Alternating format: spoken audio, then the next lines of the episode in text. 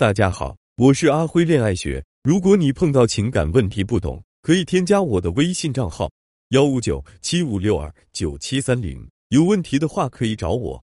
对于婚姻来说，究竟是适合重要还是爱情重要？阿辉老师回答：当然是适合重要，只不过缺少爱情的适合根本就不能称之为适合。说一个我的来访者的故事吧。王女士今年刚满三十周岁，她属于晚婚，刚结婚不到一年。还没有决定要孩子，因为她和老公结婚后日子过得一直不和谐，大吵小吵不断，日常交流堪比抬杠大赛。她根本不敢考虑要孩子，甚至她已经有了离婚的念头。王女士和老公的相识过程说起来真的挺特别。王女士出身知识分子家庭，父母都是大学教授。王女士毕业后一直忙工作，也曾短暂的和人擦出过爱情的火花，但都被父母掐灭了。原因基本是家庭出身或学历方面不合适。眼看女儿年龄越来越大，也没遇到合适的爱情，老两口开始利用周末时间逛公园的相亲角。经过千挑万选，比对条件，王女士的父母与另一对给儿子找对象的父母一拍即合。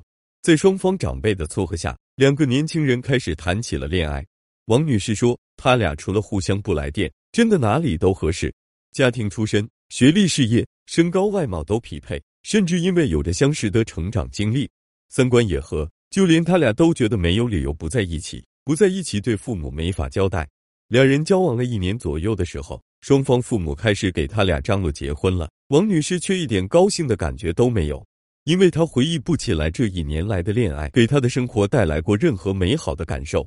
约会就像例行公事，吃饭、看电影、散步、聊天的内容平淡无奇。过节也互赠礼物，但礼貌的成分更多。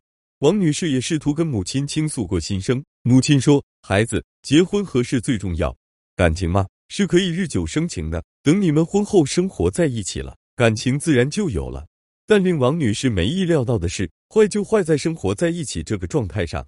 她和老公不但没有日久生情，还日久生厌了。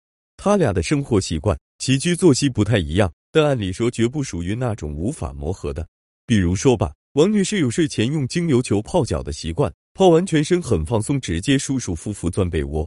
她老公嫌她不把洗脚水倒掉，还说精油球的味道一夜都在散发，闻着就联想到她的脚丫子，仿佛一夜都在呼吸脚丫子的味道。王女士说：“我就习惯第二天早晨倒掉洗脚水，你要有意见，你不会去倒吗？”老公说：“你自己的事干嘛指使我去做？”王女士说：“谁让你矫情，我干嘛为你的矫情买单？”老公说：“你真是不可理喻。”类似这样的事太多了，吃饭早半小时晚半小时，睡前看书开床头灯还是顶灯，扫地机器人好还是扫拖一体机好，这些鸡毛蒜皮俩人都能掰扯起来。虽然这些小事在很多夫妻看来连矛盾都算不上，一句话就解决了，但正是这些小事让王女士夫妇觉得对方很讨人厌。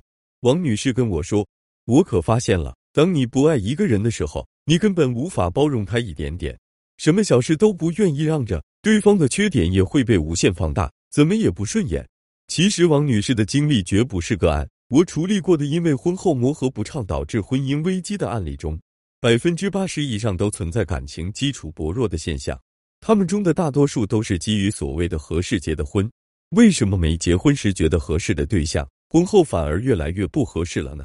因为婚前评估的是否合适，主要是看双方条件是否匹配，三观大致是否相合。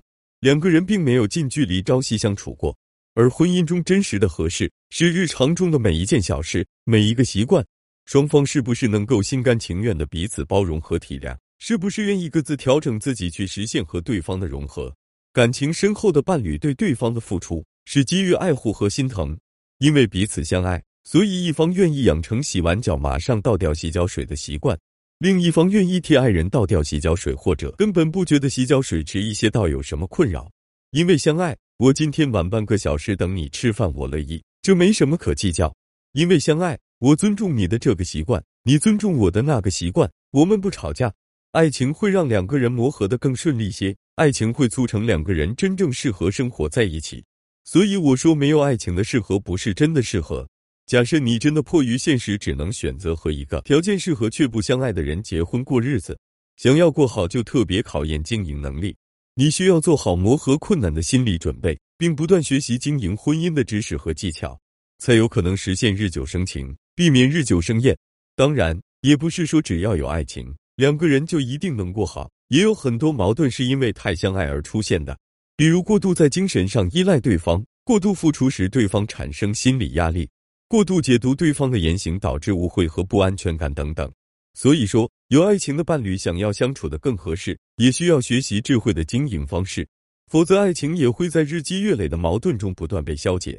如果正在收听节目的你总是和伴侣争吵不断，互不包容，矛盾累积无法处理，无论是因为缺乏感情基础，还是原本有爱情却越相处越累，都可以把你的情况发私信告诉我，我来帮你分析处理。